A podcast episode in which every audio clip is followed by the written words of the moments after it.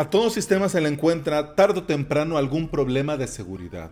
Al ser WordPress uno de los CMS más usados alrededor del mundo, se tienen reportes a diario sobre plugins con vulnerabilidades encontradas.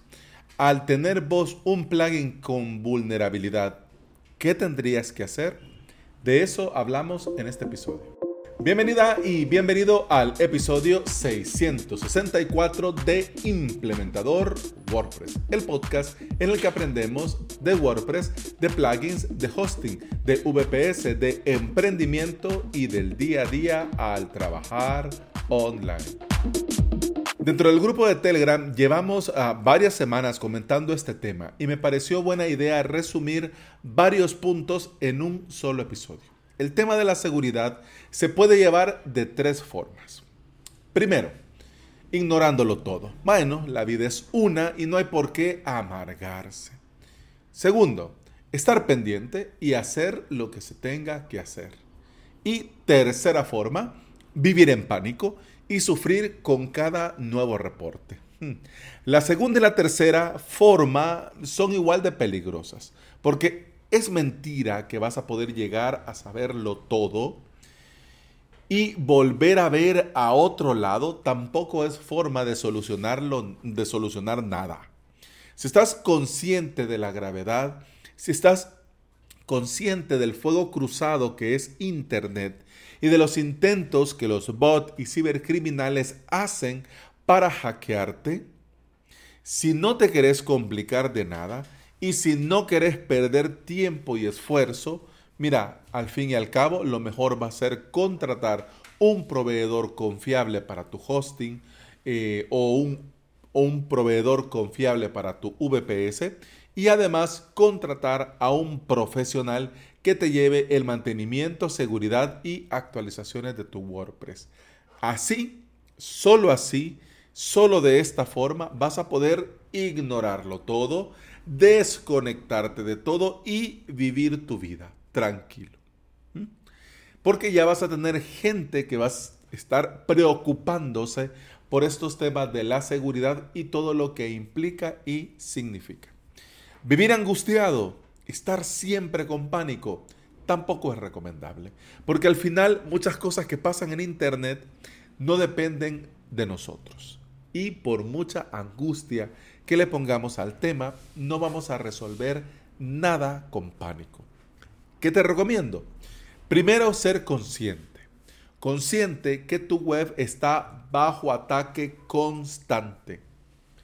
Ya sea porque intentan dar con tu contraseña de administrador, ya sea porque quieren colarse por medio de la API o del XML RPC, ya sea porque intentan conectarse de forma fraudulenta a tu base de datos o porque quieren ver si tienes un plugin con alguna vulnerabilidad para explotarla y poder hackearte.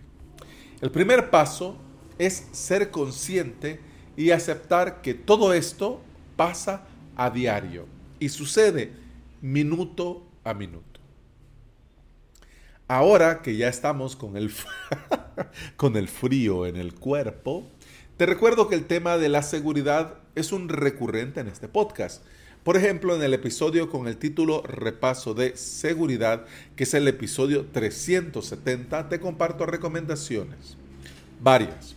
Pero en este episodio quiero que hablemos un poco sobre el tema del plugin y de las vulnerabilidades y lo que yo te recomiendo cuando tenés un plugin que presenta una, una vulnerabilidad.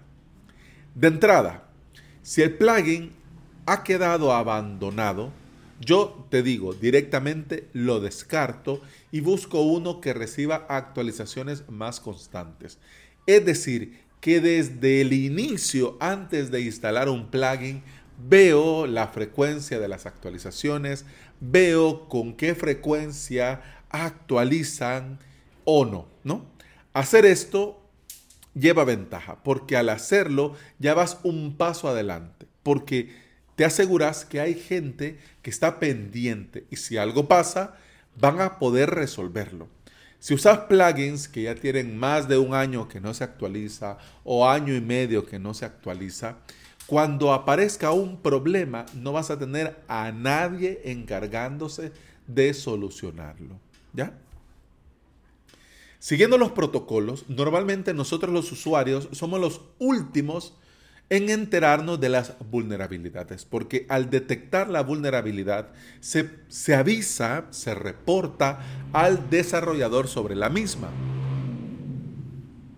El desarrollador... Dios guarde. Adiós, motopedorra. El desarrollador se pone en manos a la obra para lanzar una nueva versión solucionando el problema. Y luego de dar el aviso, este reporte se hace público. Y ahí es donde nosotros nos enteramos, donde los mortales como vos y como yo nos enteramos con herramientas como WP Scan o como newsletter o en algún podcast o en algún directo o en algún video, etcétera, etcétera. ¿Ya? De hecho, WP Scan el propio Automatic, Automatic, la empresa que está detrás de WordPress.com, la empresa que está apoyando el desarrollo comunitario de WordPress.org, ha comprado esta herramienta.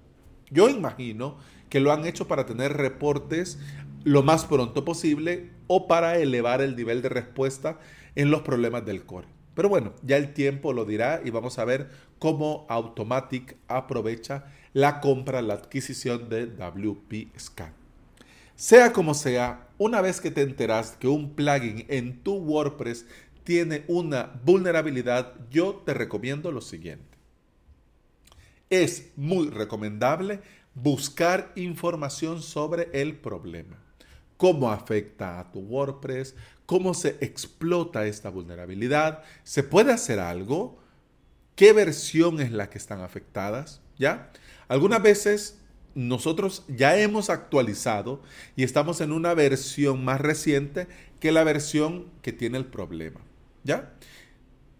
Por lo que, de hecho, al hacer esto, vos vas a ver que, bueno, afecta la versión 4.1, yo tengo la 4.2, así que, bueno, puedo seguir viviendo. Sí, pero algunas, algunas veces estamos en la versión que presenta el problema. Y Pasan los días y no viene una actualización. En este caso, lo ideal es verificar si el problema de seguridad es fácil de explotar. Porque si basta con llegar a la web y poner una línea de código en un formulario, mal vamos. Y no nos podemos dar el lujo de seguir usando ese plugin hasta que el equipo de desarrollo solucione el problema. En ese momento, debemos desactivar y eliminar el plugin y instalar una alternativa. Y al estar, por supuesto, estar pendiente del desarrollo, de las actualizaciones del plugin y cuando ya lo han resuelto, pues quitamos el plugin alternativo y volvemos a nuestro plugin con la versión reciente que tiene el problema resuelto. Alex, ¿y si pasan las semanas y no sacan una versión corrigiendo el problema de seguridad? Pues bueno, sin sentimientos, sin miramientos, cambiar el plugin definitivamente. Alex, pero si no tengo una alternativa viable, bueno, puede, puede ser que estabas con el plugin de tus sueños que resolvía al 100% cada una de tus necesidades particulares. Bueno, en este caso puede ser que tengas que buscar dos o tres plugins para lograr todas las funcionalidades que te ofrecía el plugin con problemas.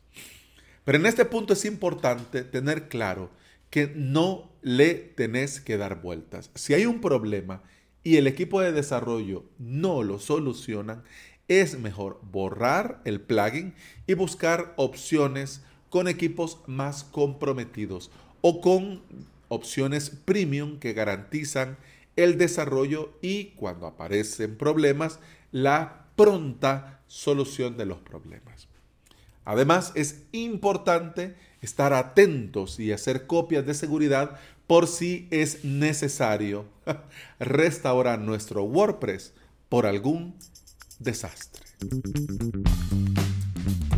Y bueno, eso ha sido todo por este episodio. Muchas gracias por estar aquí. Muchas gracias por escuchar. Te recuerdo que puedes escuchar más de este podcast en todas las aplicaciones de podcasting. Por supuesto, Apple Podcast, Google Podcast, iBox y Spotify. Si andas por estos lugares y me regalas una valoración, yo te voy a estar eternamente agradecido porque todo esto ayuda a que este podcast llegue a más interesados en aprender de WordPress en su propio hosting VPS. Continuamos en el siguiente episodio. Hasta entonces. Salud.